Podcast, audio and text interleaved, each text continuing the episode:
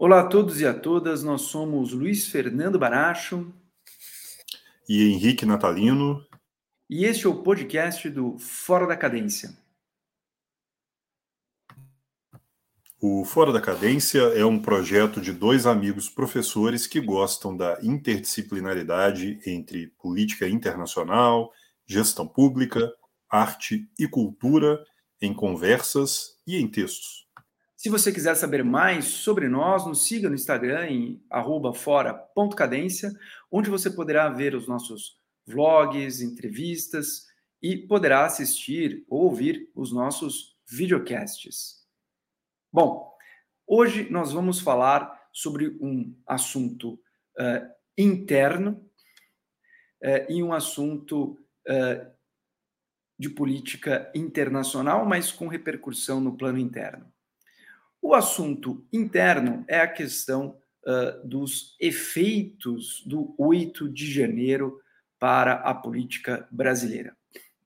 Logo depois desse triste evento, sabíamos que o episódio do 8 de janeiro acompanharia a política brasileira ao longo deste ano e, quiçá, uh, nos anos uh, subsequentes.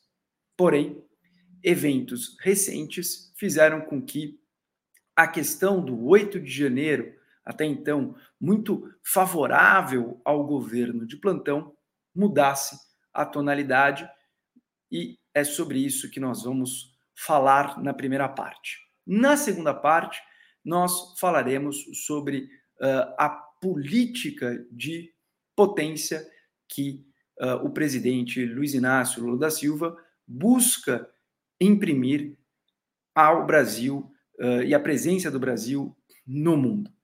Quais são os limites desta diplomacia e quais são as características dessa diplomacia, nós falaremos na segunda parte. Bom, para a primeira parte, a respeito do 8 de janeiro e os seus efeitos né, na política brasileira, Henrique, por favor, os seus comentários.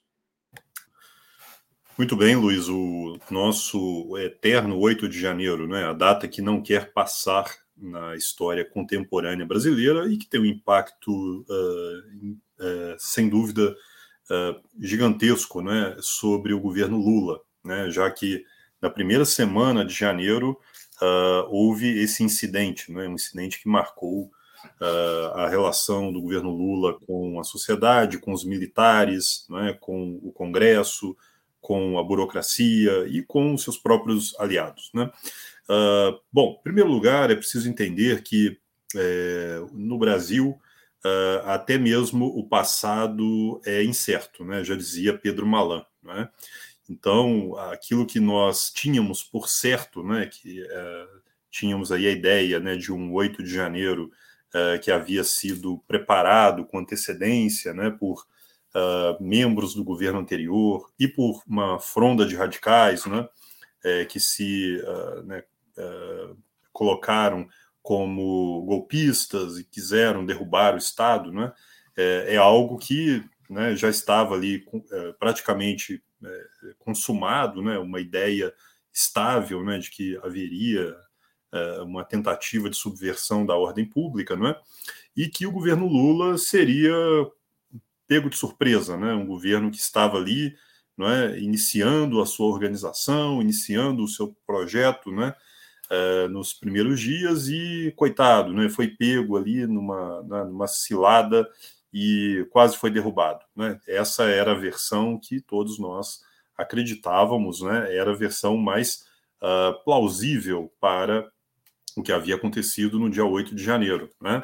Uma tentativa de uh, coup d'etat né, contra uh, Lula, uh, mas ao mesmo tempo um governo que estava ali ainda né, sem capacidade de reação e que não conseguiu sequer defender não é, os palácios dos três poderes. Né?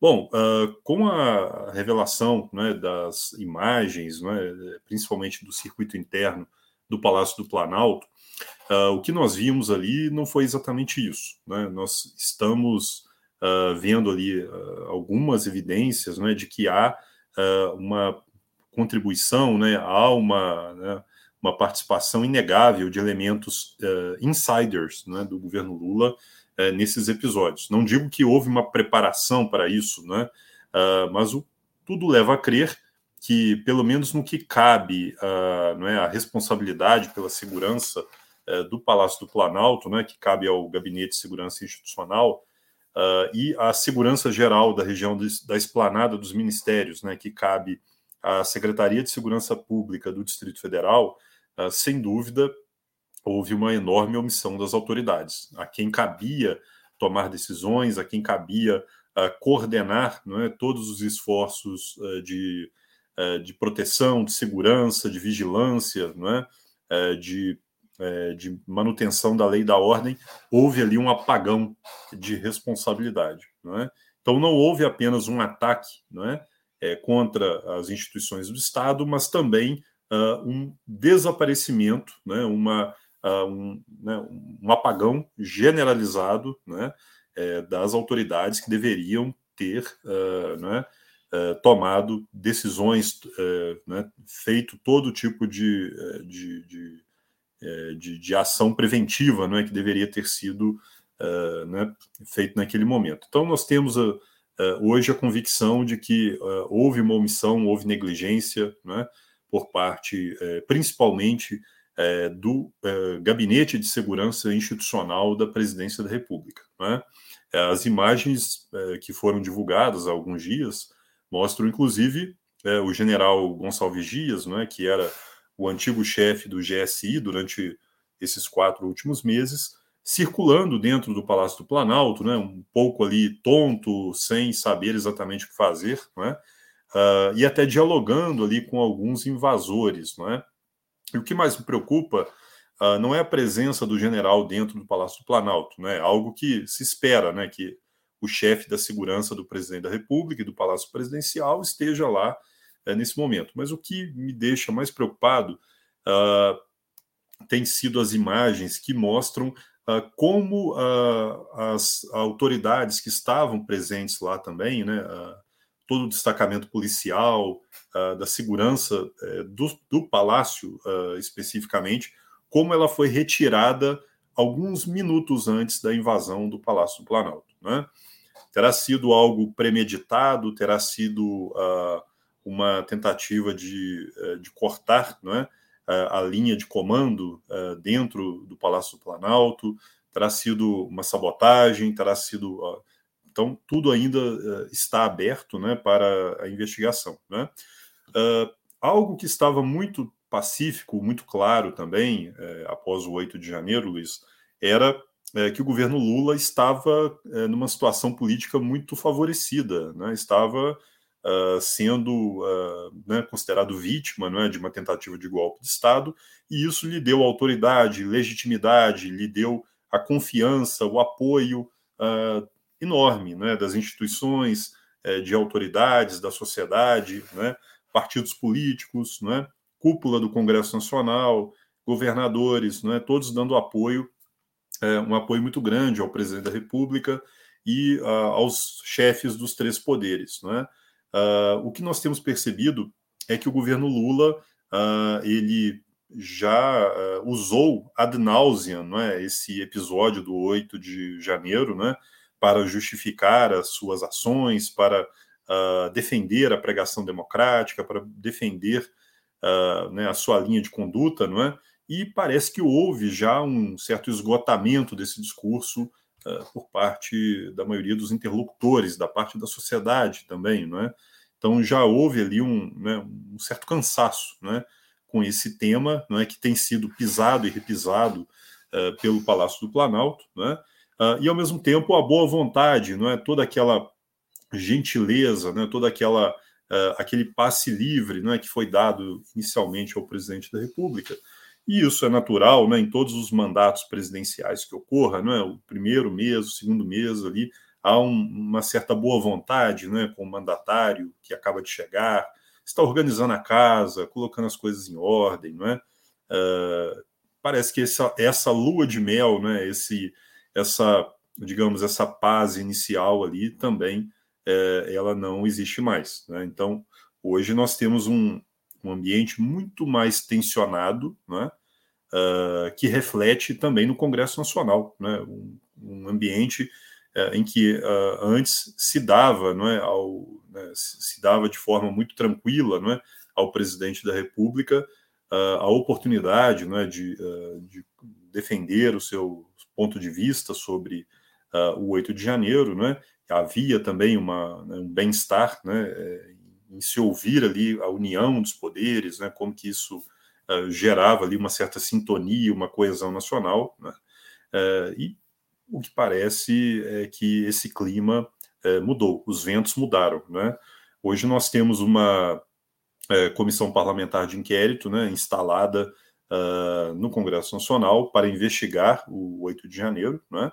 Uh, o governo Lula estava numa posição contrária a essa a participação nessa comissão parlamentar de inquérito. Né? Uh, Dizia-se que isso atrasaria a agenda parlamentar, a agenda presidencial, a agenda do governo, né? Uh, e hoje teve que mudar completamente a sua estratégia. Né? portanto, o 8 de janeiro ele teve um impacto inicial na sociedade, mudou né, a, a relação é, do governo com os governadores, né, com a alta cúpula dos poderes, não é? Porém, creio que esse momento ali de, uh, de paz, né, esse armistício, né, que foi uh, inicialmente costurado ali pelas circunstâncias mesmo, né, uh, esse momento passou, né, e o que nós temos agora é a volta de um ambiente normal da política, né, um ambiente em que governo e oposição eh, estão novamente, né, disputando né, a narrativa política, uh, buscando defender os seus pontos de vista, e o governo, claro, tentando uh, levar à frente a sua agenda dentro do Congresso Nacional. Né? Então, eu creio que o 8 de janeiro uh, se serviu para o governo Lula, inicialmente, ter uma, uma relação mais facilitada com as instituições, eu creio que agora Uh, ele não é mais um, um, elemento facilitador. Pelo contrário, criou-se agora, né, com esse é, né, esse novo episódio né, da divulgação desses vídeos, um ambiente muito mais conflagrado, né, um ambiente agora em que o governo precisa dar explicações, né, mostrar algumas contradições, mostrar, uh, por exemplo, por que o general uh, Gonçalves Dias estava no palácio, se sabia que, ha que haveria uma invasão, se sabia, se sabia das consequências, do impacto, por que, que não tomou providências. Né? Então, isso cria, creio que, uh, diante da situação é, do governo, já é, aí pela enorme quantidade de temas né, que estão em debate no parlamento, né, uh, uma situação ainda mais uh, complicada. Né? Sem dúvida, é um constrangimento enorme ali para o governo quando o 8 de janeiro, uma vez uh, fracassado, né, ele mostrou ali um momento uh, de muita de uma inclinação muito favorável ao governo uh, de plantão. Né? Houve ali uma convergência uh, dos três poderes em relação à defesa do Estado democrático de direito. Em uma semana que tinha toda a expectativa para ser muito favorável ao governo, afinal de contas, o Supremo Tribunal Federal decidiu por aceitar as 100 primeiras denúncias, a Procuradoria-Geral da República apresentou mais de 1.150 denúncias no contexto uh, do 8 de janeiro, e as 100 primeiras denúncias foram uh, aceitas pelo Supremo Tribunal uh, Federal. Não?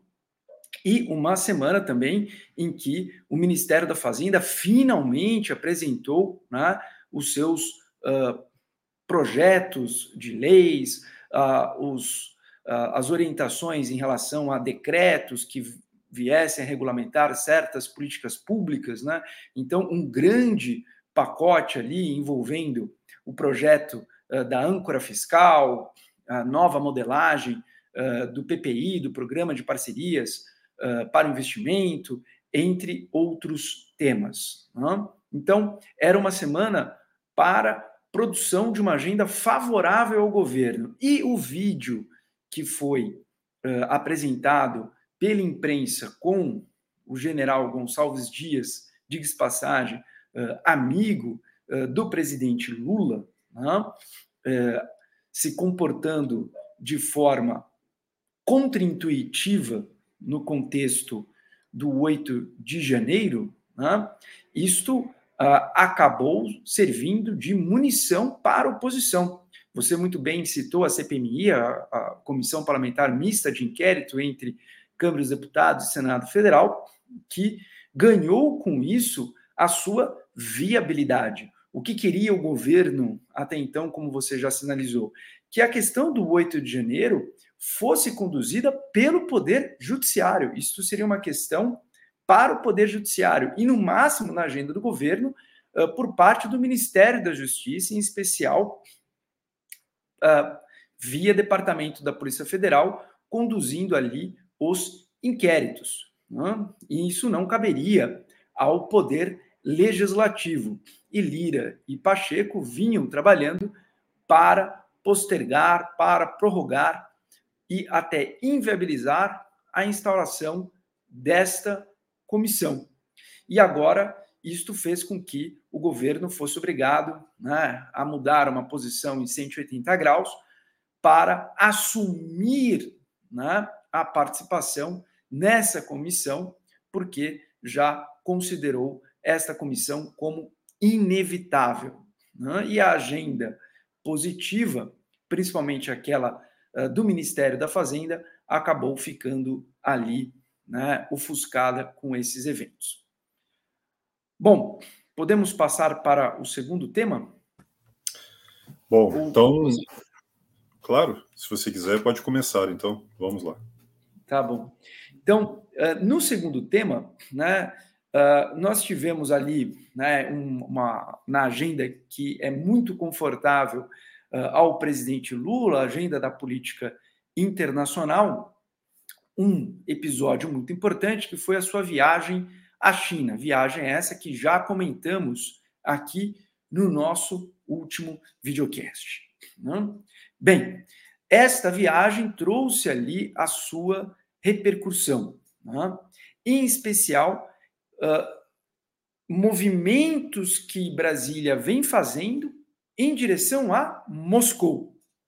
Muito mais do que os movimentos de Brasília em direção a Pequim, algo que causou uma tensão no âmbito internacional foram os movimentos de Brasília em direção a Moscou. Por exemplo, recebendo aqui em Brasília o Talleyrand russo, né? quando falo aqui de Talleyrand, faço referência a um importante diplomata uh, francês que se manteve uh, à frente da diplomacia francesa uh, em vários momentos políticos completamente distintos e até antagônicos né, da França.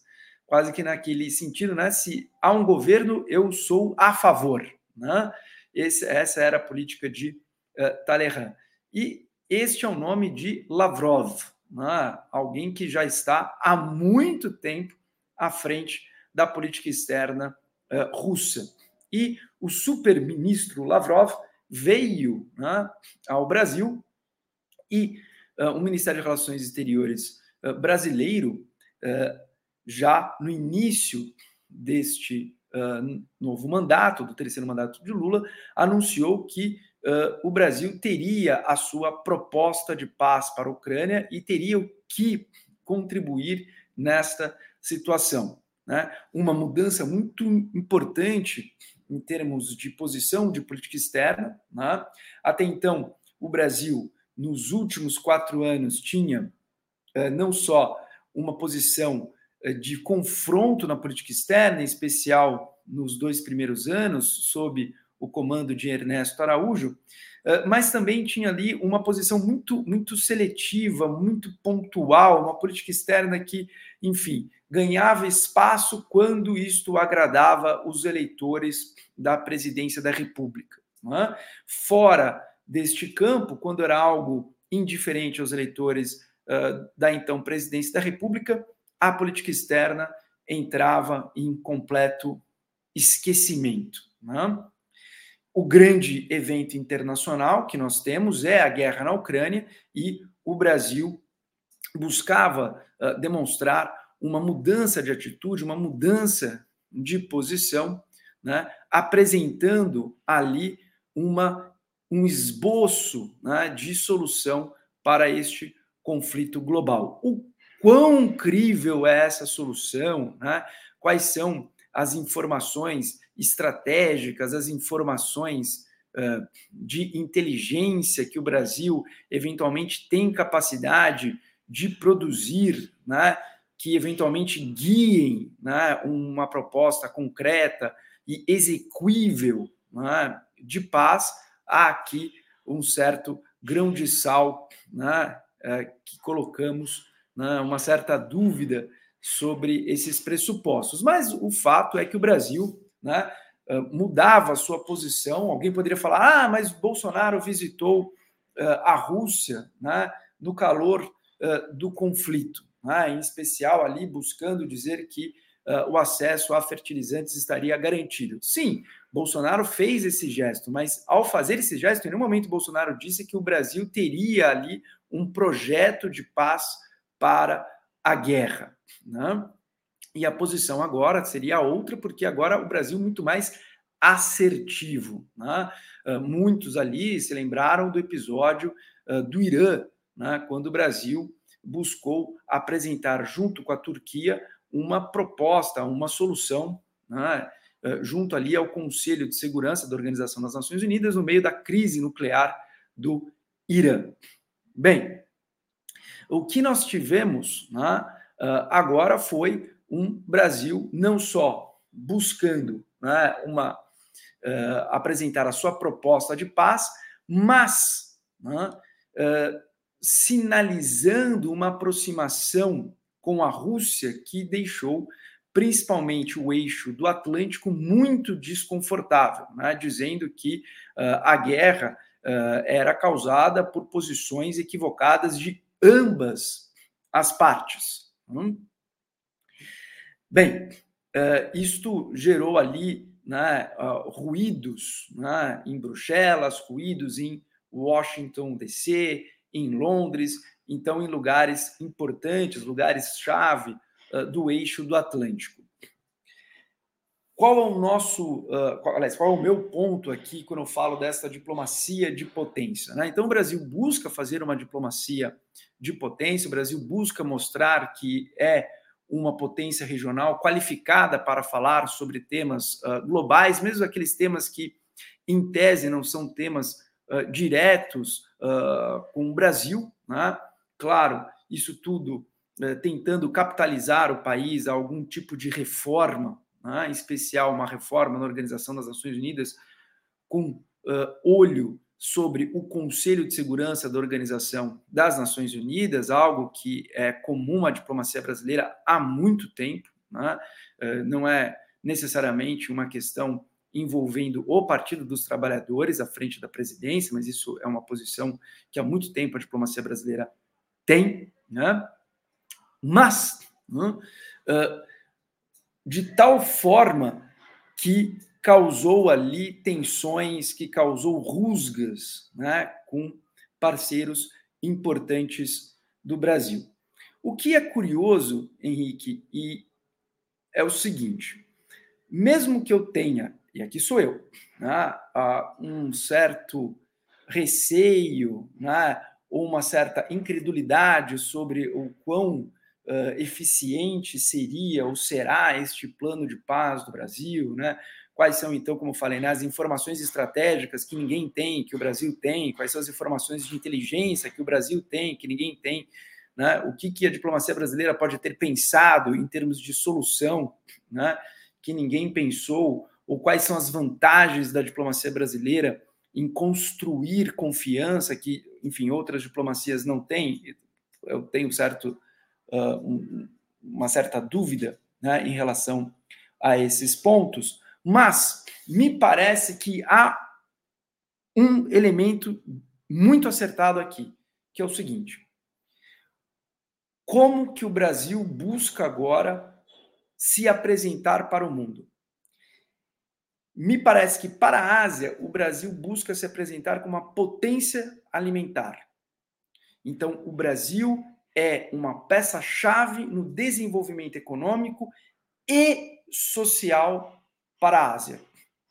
Porque se falamos de um continente com bilhões de pessoas, né, e que possui ali a sua carência, a sua fragilidade na produção de alimentos, ter acesso né, a alimentos é algo não só bom para a economia, mas para a própria sustentabilidade social, para evitar caos, para evitar desintegração neste continente, que é um continente chave do século XXI. E para o eixo do Atlântico, o Brasil busca vender a sua imagem de potência ambiental. Né?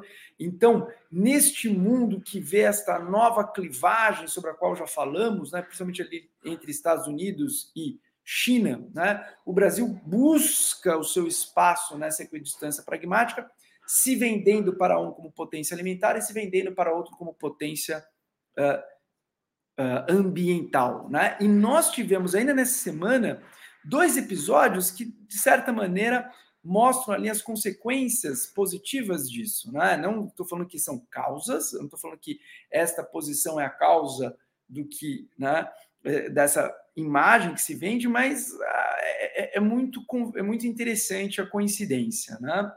Por um lado, em relação à Ásia, nós temos ali a Shein, uh, a uh, anunciando que tem um plano de investimento de 750 milhões de reais e vai gerar 100 mil empregos, logo depois de um episódio meio conturbado ali do Ministério da Fazenda, dizendo que ia suspender a, a, a, as, as taxas aplicadas a certas operações de importação e depois voltou atrás, mas agora a Shein anunciou que vai fazer um aporte de recursos importante no Brasil e que vai gerar ali um número significativo de empregos para o Brasil. E Biden anuncia 500 milhões de dólares para o fundo da Amazônia. Né? Então, nós temos ali, de certa maneira, né, alguns frutos desses sinais duplicados que Brasília emite para o mundo. Né? Me parece que o sinal para a Ásia é muito acertado, me parece que o sinal para o Ocidente é muito acertado, eu ainda só não me convenci desse sinal para Moscou. Né? Mas, enfim, essas são as minhas observações. Excelentes observações, Luiz, e muito, uh, muito uh, sintonizadas é, com o momento uh, da retomada da diplomacia brasileira depois do apagão dos quatro anos é, de Bolsonaro. Né? É, em diplomacia há dois riscos, já dizia Celso Laffer: né? o risco de subestimar-se e o risco de superestimar-se. Não é? Qual é o risco de subestimar-se? Né? É nós uh, estarmos aquém, abaixo das nossas capacidades, não é? agirmos uh, de forma muito tímida, muito uh, né, muito insider, muito, né, muito para dentro. Né? Uh, isso é, um, digamos, para dizer o mínimo, não é o que houve durante os quatro anos de Bolsonaro. Né? O Brasil subestimou-se, é? o Brasil não tinha dimensão da sua capacidade, né? e uh, né, praticamente ficou invisível uh, em termos internacionais. Visível apenas no lado ruim, né? mas invisível naquilo que é a sua a, área de ação tradicional, que é a região, os temas propícios não é? no campo do meio ambiente, no campo do desenvolvimento, no campo da cooperação internacional, não é? temas em que o Brasil tem algo a dizer, em que o Brasil tem uh, uma uh, capacidade de projetar os seus interesses e de uh, dizer aquilo que o mundo quer ouvir. É? O segundo problema, o segundo risco, é o risco uh, de uh, superestimação da nossa capacidade. Né? O que, que, é isso? É o Brasil estar além das suas capacidades, né? o Brasil uh, querer dar um passo maior que a perna. Né? E é isso que o governo Lula parece que tem feito. Né? o Brasil, como você muito bem elaborou, não é? quer fazer uma política de potência no momento em que as nossas capacidades não correspondem àquelas que nós queremos mostrar. Né? O Brasil não tem poder militar, o Brasil não tem é, assento no Conselho de Segurança da ONU, o Brasil não é uma potência asiática, não é? o Brasil não está no Pacífico, o Brasil uh, não é, enfim, uh, um país que tem uh, armas nucleares. Né? O, o, Brasil não é um país de hard power, né? Com poder e com influência né? e com estatura suficiente para uh, estar nesse momento né, uh, dialogando sobre questões de guerra e paz uh, e deixando de lado temas que têm uma relevância maior para o interesse nacional nesse momento. Não quero dizer aqui que o Brasil, ao Brasil não interessa encerrar a guerra na Ucrânia. Ao Brasil não interessa terminar com o conflito internacional. Muito pelo contrário, né? o Brasil zela pelos princípios da Carta da ONU, pelo direito internacional, pela diplomacia, pelo diálogo. Né? Então, é de interesse do Brasil que o multilateralismo e as regras é, do direito internacional prevaleçam. No entanto, uh, quando o Brasil deixa de lado uh, os seus interesses maiores, né, uh, o seu espaço de atuação principal, que é a América do Sul, por excelência, né, o Atlântico Sul, a América Latina, né, e o Brasil uh, passa a se comportar como uma potência que tem, uh, que tem presença global, e isso não é verdade. Não é? O Brasil é um global trader, o Brasil é um global player, porém o Brasil tem uh, capacidades limitadas, é uma potência média. Não é? O que é uma potência média? Não é um país insignificante, mas não é um país que é uma potência uh, que todos percebem o tempo todo. Né? Não é um país notado pelas suas capacidades militares, né? pelo seu, pela sua musculatura política. Né? Muito pelo contrário, né? exatamente no momento em que nós estamos fragilizados ainda, não é? saindo é, de, um, uh, de um quadriênio extremamente tenso, não é? extremamente atribulado, né? É, e tentando relançar algumas pontes nas nossas relações internacionais, retomar parcerias perdidas, não é? é um momento crucial para que o país uh, foque naquilo que é uh, mais importante, não é? naquilo que é uh, central para os seus interesses. Não é? E o que é mais importante nesse momento, creio eu, é o Brasil mostrar que a sua diplomacia ela está de volta num botão de normalidade, né, num, uh, numa chave de normalidade. Né? Que, o que é a normalidade para a diplomacia brasileira? É o universalismo, né? é a, a busca de relações com todos, né? é tirar qualquer tipo de ranço, né? de pecha, né? de, de ideologia da nossa política externa. Né? A nossa política externa ela deve obedecer a ideias, sim, mas ideias que uh, estão inscritas na Constituição brasileira, não, é? ideias uh, do governante A, B ou C, não é? que uh, queira levar a diplomacia segundo as suas vontades apenas. Não é? Claro que as ideias importam, porém as ideias que devem importar mais são aquelas que são as ideias consagradas no texto magno da Carta de 88. Né? Então, é preciso que, nesse momento uh, de reconstrução é, da, da, da, normalidade institucional brasileira, o Itamaraty também seja uh, um instrumento de reposicionamento do Brasil, tanto na esfera internacional quanto uh, na, na, sua, uh, na, no seu eixo de normalidade interno. Né? E desmoralizar a diplomacia brasileira e criar uma tempestade, né? uma tempestade artificial, né? Uh, num céu de brigadeiro em que está a nossa diplomacia nesse momento, né? em que todos, uh, todos querem que o Brasil participe, que o Brasil seja recebido. Não, é? uh, não digo não só apenas o presidente da República, mas também os membros do parlamento, governadores de estado, empresas. Né? O Brasil está sendo convidado a, a, a se colocar novamente na cena internacional. Não é? Então, é, embaraçar esse momento, que é um momento tão precioso da nossa história diplomática, não é? Momento de retomada, momento de recomeço, não é?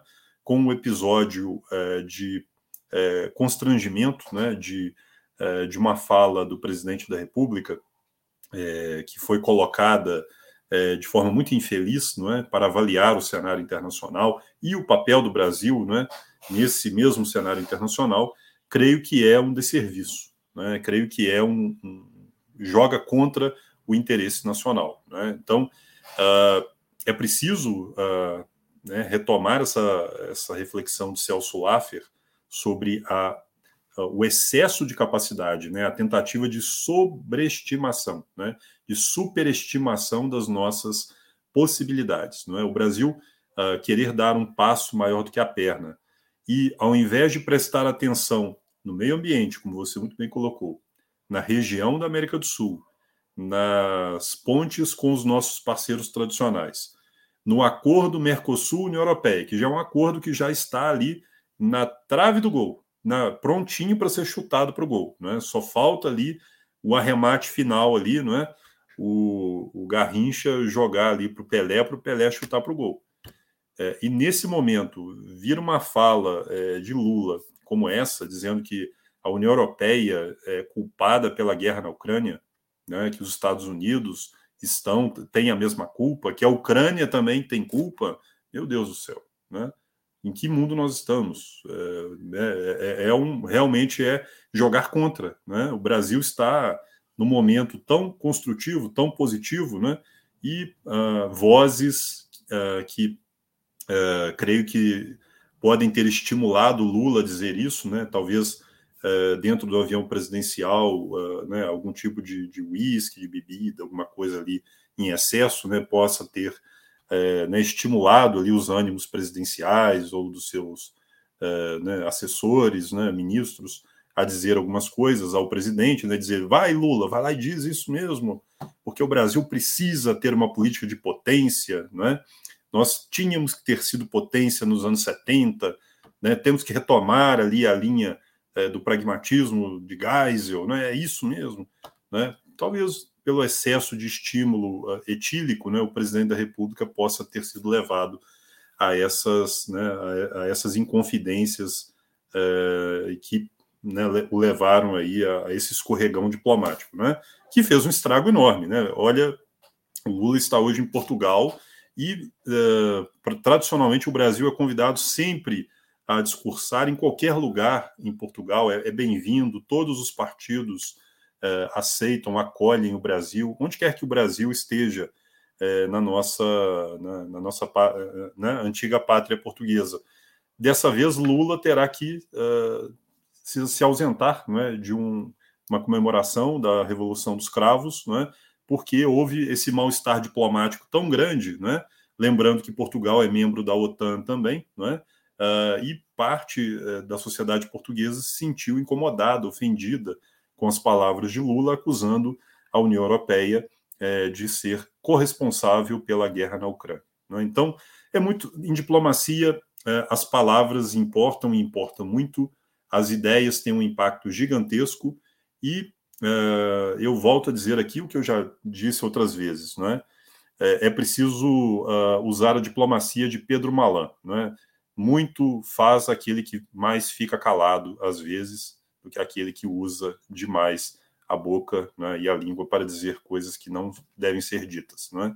Então, um ministro das Relações Exteriores e um presidente da República que digam menos né, e digam apenas o que é necessário, uh, isso é muito mais importante do que essa inflação, do que essa né, verdadeira uh, verborragia né, que Lula gosta de, de, usar quando se sente confortável para fazê-lo, né, principalmente quando uh, o faz em ocasiões aí de visitas internacionais, isso traz um risco, né, um risco muito grande de danos ao interesse nacional brasileiro. Né? Então, é preciso sempre uh, exercer o, os dois uh, principais uh, dons não é, que o diplomata deve ter: o de saber sobreestimar, o de saber conter-se e não superestimar as suas capacidades, e o de saber reduzir e o de saber sempre exercer o seu papel e não subestimar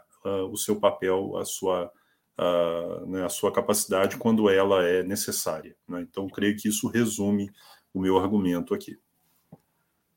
Perfeito. O Brasil, como você disse, né, resgatar o universalismo, uma característica importante da política externa brasileira, e nesse sentido o Brasil tem de ser a ponte né, entre o G7 e o BRICS. Né? Não é uma questão de sou BRICS, não quero saber de outros fóruns, né? ou não, quero apenas estar no, nos fóruns dos países mais uh, desenvolvidos, quando essa questão do desenvolvimento ela já ganha uh, há muito tempo outros contornos, principalmente quando pensamos no papel preponderante da China na economia uh, internacional. Né? Mas é o Brasil buscar capitalizar a partir daquilo que ele tem de bom e nos, em todos os fóruns possíveis. Né? Mas, enfim. Bom, então gostaria de agradecer a presença do Henrique, gostaria de agradecer a todos vocês que uh, ouviram ou acabaram vendo uh, este uh, videocast e, mais uma vez, gostaria de pedir, né, se você gosta do que fazemos, por favor, divulgue, isso é muito importante para nós. Então, uma ótima semana a todos e uma, uma excelente semana a todos e muito obrigado aqui, Henrique, pela participação.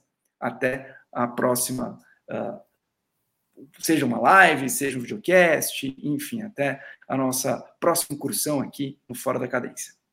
E desejando, aproveitando para desejar a todos um feliz dia de Tiradentes, né? Já que estamos gravando hoje, né, em pleno feriado de Tiradentes, essa nossa incursão aí na política internacional brasileira. Muito bem lembrado, né? Então, o nosso uh, aqui reconhecimento àquelas pessoas que lutaram pelas liberdades públicas aqui no Brasil e um carinho enorme uh, a todo o estado de Minas Gerais. Bom, então. até a próxima.